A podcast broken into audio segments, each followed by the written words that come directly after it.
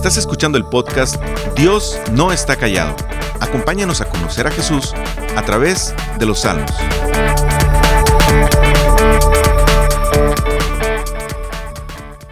¿Cómo vivirías tu vida si supieras el día exacto de tu muerte? ¿A qué cosas le darías prioridad? ¿Con qué personas te gustaría estar más tiempo? ¿Cuál sería tu actitud ante las adversidades que enfrentes? ¿Cómo reaccionarías contra los que te atacan o defraudan? Mira, no es necesario saber ese día para cambiar la manera en que vivimos. No necesitamos recurrir al horóscopo para prepararnos para las dificultades, ni necesitamos llenarnos de frases positivas para las advertencias del día a día. El salmista, a través del Salmo 39, nos dirige al lugar exacto donde encontrar sentido y dirección a nuestra vida en medio de la tensión que podamos experimentar diariamente. Cuando somos ofendidos por el pecado de otros, cuando pasamos por pruebas, cuando estamos tentados a darle rienda suelta a nuestro pecado que ofende a Dios, cuando somos disciplinados por Dios, cuando no comprendemos los propósitos de Dios, ahí nos está dirigiendo el salmista, cómo vivir nuestra vida en el día a día y estar listos para ello. Así que te quiero animar a que me acompañes en este día a estudiar el Salmo 39 pensando en esta intención del salmista. Y lo primero que quisiera que veamos es el silencio del salmista. Este salmo es un lamento e inicia con una declaración de su situación. Es decir, va directo al grano. Dice el salmista en el capítulo 39, versos 1 y 2. Me dije a mí mismo, Mientras esté ante gente malvada, vigilaré mi conducta. Me abstendré de pecar con la lengua, me pondré una mordaza en la boca, así que guardaré silencio. Me mantuve callado. Ni, ni aun lo bueno salía de mi boca. Mira, el salmista entonces guarda un silencio para no pecar, según lo que está diciendo esto. Ahora, la pregunta es, ¿por qué guarda silencio? ¿Por qué debería guardar silencio? ¿Por qué el salmista considera necesario e importante guardar silencio? Evaluemos su situación y nos apoyaremos en el contexto de lo que hemos venido hablando en los demás salmos. David nos dice realmente la razón por la cual quiere guardar silencio. Él no quiere pecar. Él sabe que puede ofender a Dios con lo que va a decir, porque él sabe que el pecado es primeramente una falta contra Dios. Es interesante hacer notar que el salmista estaba pasando un momento de disciplina de parte del Señor. El versículo 10 nos dice esto, ya no me castigues, que los golpes de tu mano me aniquilan. A pesar de esta situación sobre él, decide seguir siendo fiel al Señor y no quiere pecar contra Él con su boca. ¿Cuál es la situación del salmista que lo llevaría a pecar contra Dios? Bueno, en este salmo en particular no nos da una situación específica, solo nos dice qué hizo el salmista cuando estaba rodeado de personas malvadas. Si consideramos los salmos anteriores, pudiéramos ver un poco del panorama general. Estos salmos anteriores nos dicen muchas veces que los malvados, en lugar de ser castigados, son prosperados. Aparentemente todo les sale bien a estas personas. Hacen las cosas engañando y maltratando a otros y ellos parece que se fortalecen en lugar de caer. Sin embargo, el salmista está siendo disciplinado por Dios. Esta situación puede llevar al salmista a ser tentado en pecar de por lo menos dos maneras. Uno, puede pecar al enojarse contra Dios porque no obra como el salmista quiere que se lleve a cabo. En segundo lugar, David puede pecar contra Dios tomando las riendas por su propia cuenta y emitir un juicio contra los demás. Él puede quejarse audiblemente de modo que al ser escuchado por los malvados reafirmen sus amenazas al pensar que Dios no librará al salmista.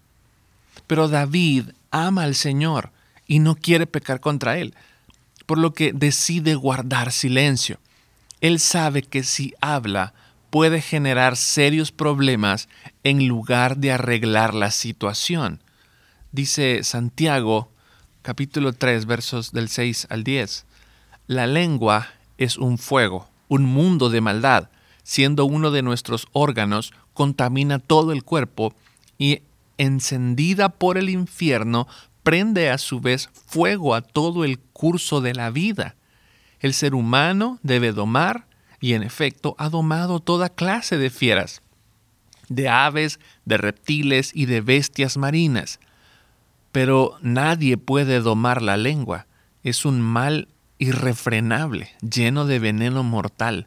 Con la lengua bendecimos a nuestro Señor y Padre, y con ella maldecimos a las personas, creadas a imagen de Dios. De una misma boca salen bendición y maldición. Hermanos míos, esto no debe ser así. Esto dice Santiago. Mira, la situación de David no es muy diferente a la nuestra. Santiago nos dice que de nuestra misma lengua sale bendición y maldición. Jesús afirmó también que de lo que abunda en nuestro corazón es lo que hablará a nuestra boca. Nosotros tenemos ideales para nuestra vida, tenemos agendas que programamos para llevar a cabo nuestros planes y propósitos. Sin embargo, muchas veces las cosas no son como quisiéramos. Nuestra salud es quebrantada, las finanzas están mal, el trabajo se vuelve duro y complicado, hay tensiones con otras personas cercanas o no tan cercanas, nuestros matrimonios se vuelven campos de batalla, nuestros hijos parece que conspiran constantemente contra nosotros, y el dolor y el sufrimiento parece que han hecho su morada en nosotros y no se ve cuándo la situación pueda mejorar o tomar un mejor camino.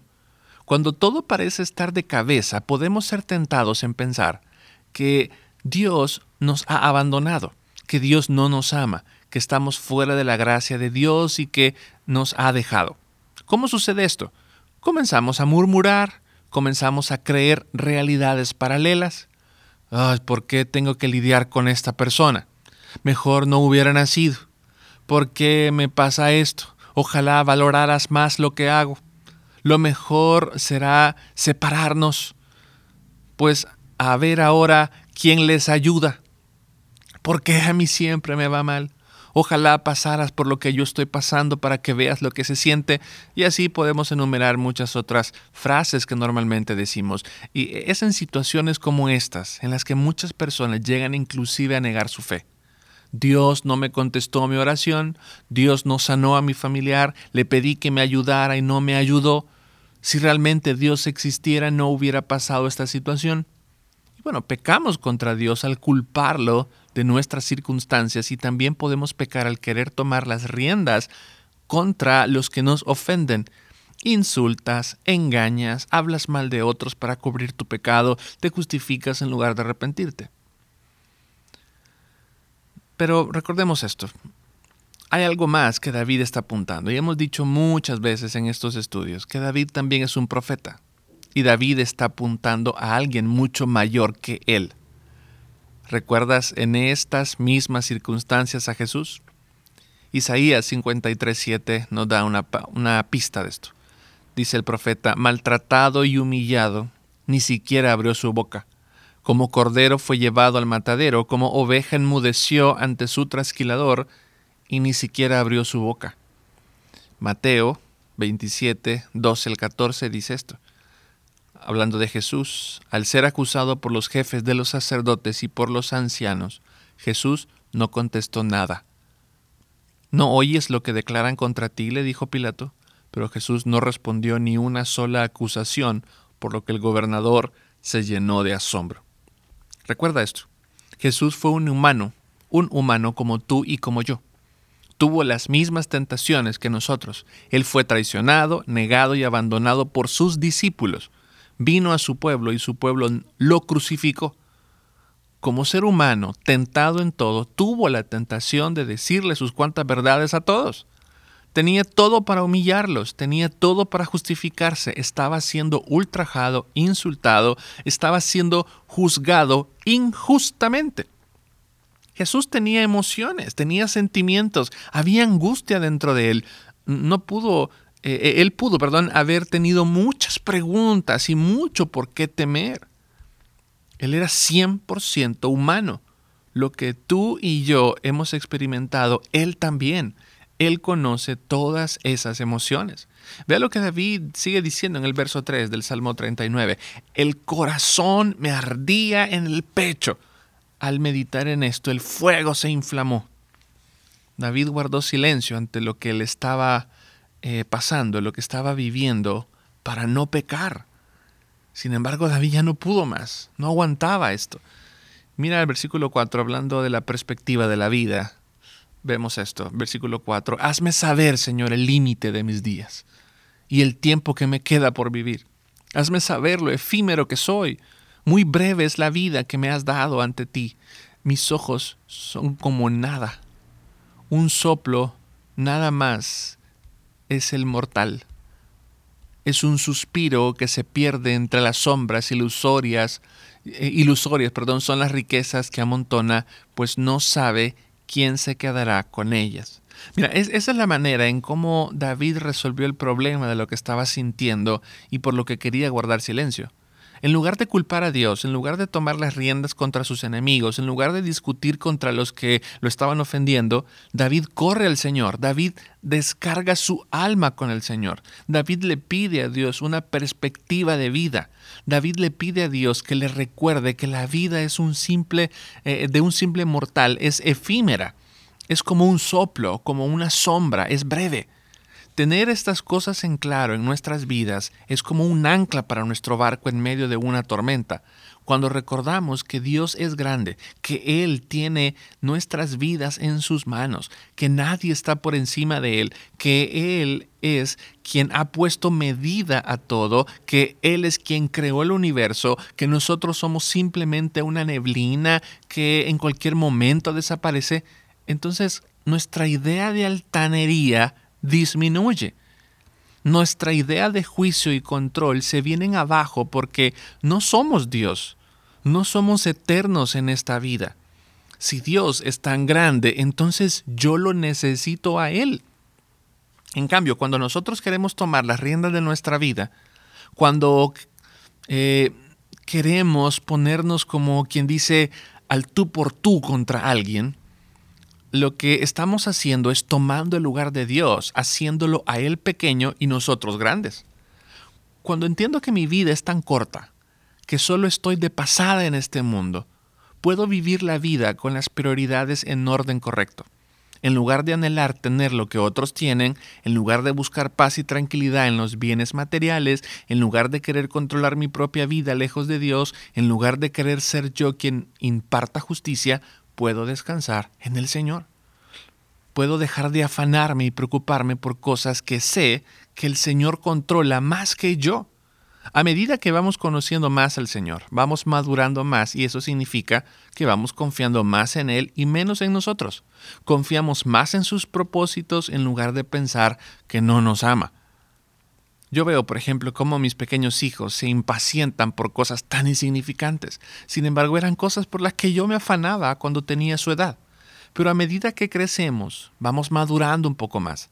De la misma manera con el Señor, cuando más caminamos con Él, cuanto más confiamos en su obra poderosa, podemos dejar de pensar que yo sé un mejor camino para mí y confío eh, en, lo que estoy viendo ahora y, que eso es lo que yo puedo arreglar, en lugar de pensar que lo que estoy haciendo, lo que estoy viviendo es por su buena voluntad, que es buena, agradable y perfecta.